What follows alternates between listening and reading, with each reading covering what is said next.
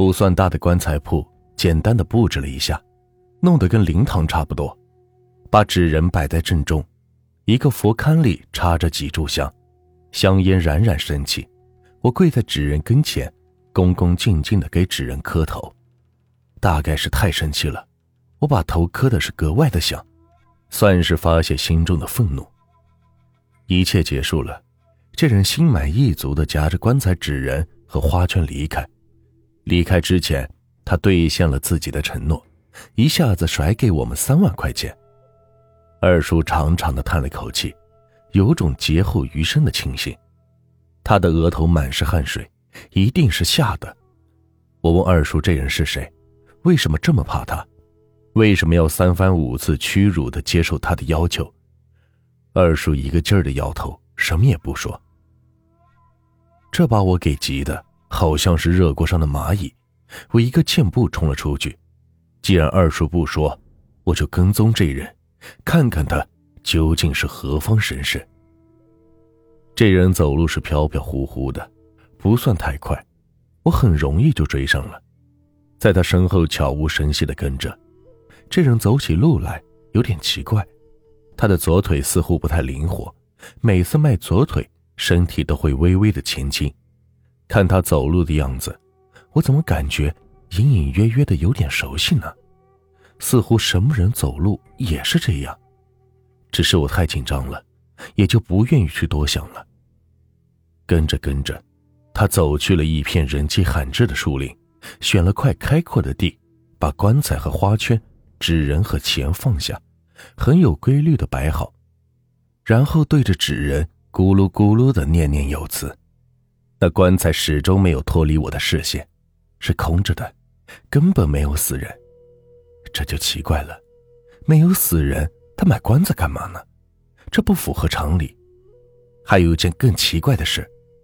在他念念有词之后，他点了把火，竟然把空着的棺材给烧掉了，连同纸人和花圈都焚烧掉了。自始至终，这人都是白布盖脸，我也就始终没有见到他长什么样。这会儿借着焚烧棺材和花圈、纸人之际，这人把盖在脸上的那块布给拿开了。我睁大眼睛，死死的盯着。等他侧过身体的时候，看见了，我看见了他的那张脸，也就是这么个瞬间，我的裤子湿了，我尿了，似乎是魂飞魄丧。天哪，那张脸是空的，不，准确的说，他根本没有脑袋，是一具无头尸体，也不对，这具尸体是活着的，能走路。能到棺材铺买花圈纸人。我的双腿抽筋，一动不能动的蹲着，紧紧的闭嘴，生怕是弄出声音让他听到。大概有了半个小时，棺材花圈和纸人变成了灰烬了，这具无头的活尸飘飘悠悠的走了，而我趁这个机会拼了命的往回跑，我是鬼哭狼嚎，连滚带爬的跑回棺材铺。大口大口的喘着粗气，咬了咬自己的手指头，还好有痛感，我还活着。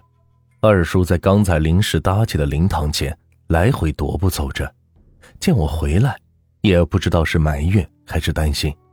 二叔口气有点硬的说：“不去就好了，你不应该去。”我好奇的问：“为什么不应该去？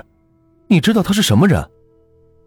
二叔说：“这下你知道了，棺材里没人，所以棺材里缺个人。”我因诧异张大了嘴巴，直勾勾的看着二叔：“你怎么会知道？”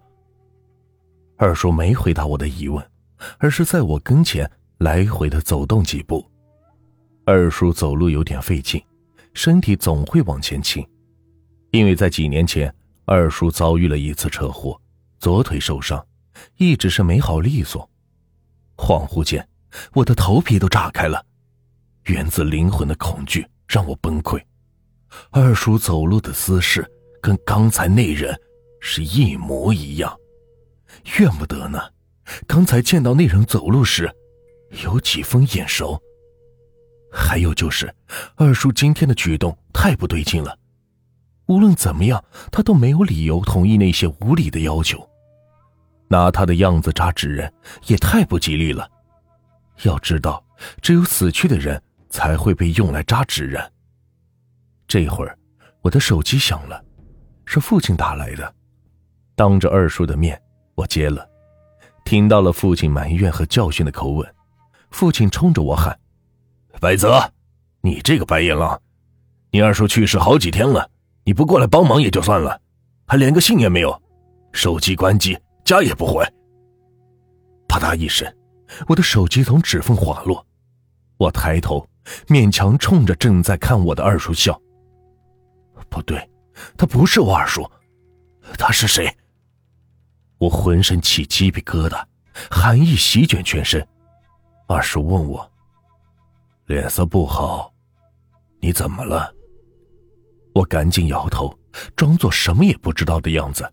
“啊，没没有，大概刚才跑累了。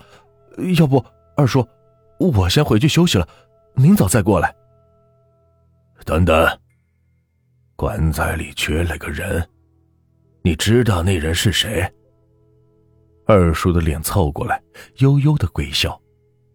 那人是你，你见到的那人没有脑袋，因为除了有镜子，人是见不到自己的脑袋和脸的。二叔的脸凑过来的瞬间，我已经瘫软在地上了。你，你，你不是我二叔，你你是谁？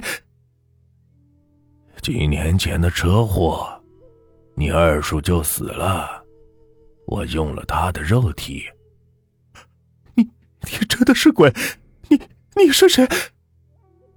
白泽，你才是鬼呢！你已经死了。你，你放屁！你胡说八道！扎了纸人，跪拜焚香，我们的魂魄已经交换了。不信的话。你对着镜子看看自己。我扭头对着一面镜子看，里面显示的竟然是二叔的模样。当我回过头来看，看着二叔，我见到的竟然是一具无头的尸体。几年后，我的棺材铺开张了，他们都叫我白泽，称呼我为白老板。我不太喜欢白泽这个名字，听起来太别扭。这一天，我走在路上，突然有人叫我：“白泽，真的是你？”我不认识这个人，所以迟缓的愣了下。他抱怨说：“我叫李福，是你老同学。你有钱了就不认识老同学了。”既然是白泽的老同学，我们就聊了会儿。聊天中，我知道他目前的经济状况不太好，欠人不少钱。我邀请他到棺材铺帮忙，一个月给他两万块，李福当然会同意了。他来的第一天，我教他扎纸人，看着他专注扎纸人的样子，我笑了。以后，我的名字叫李福。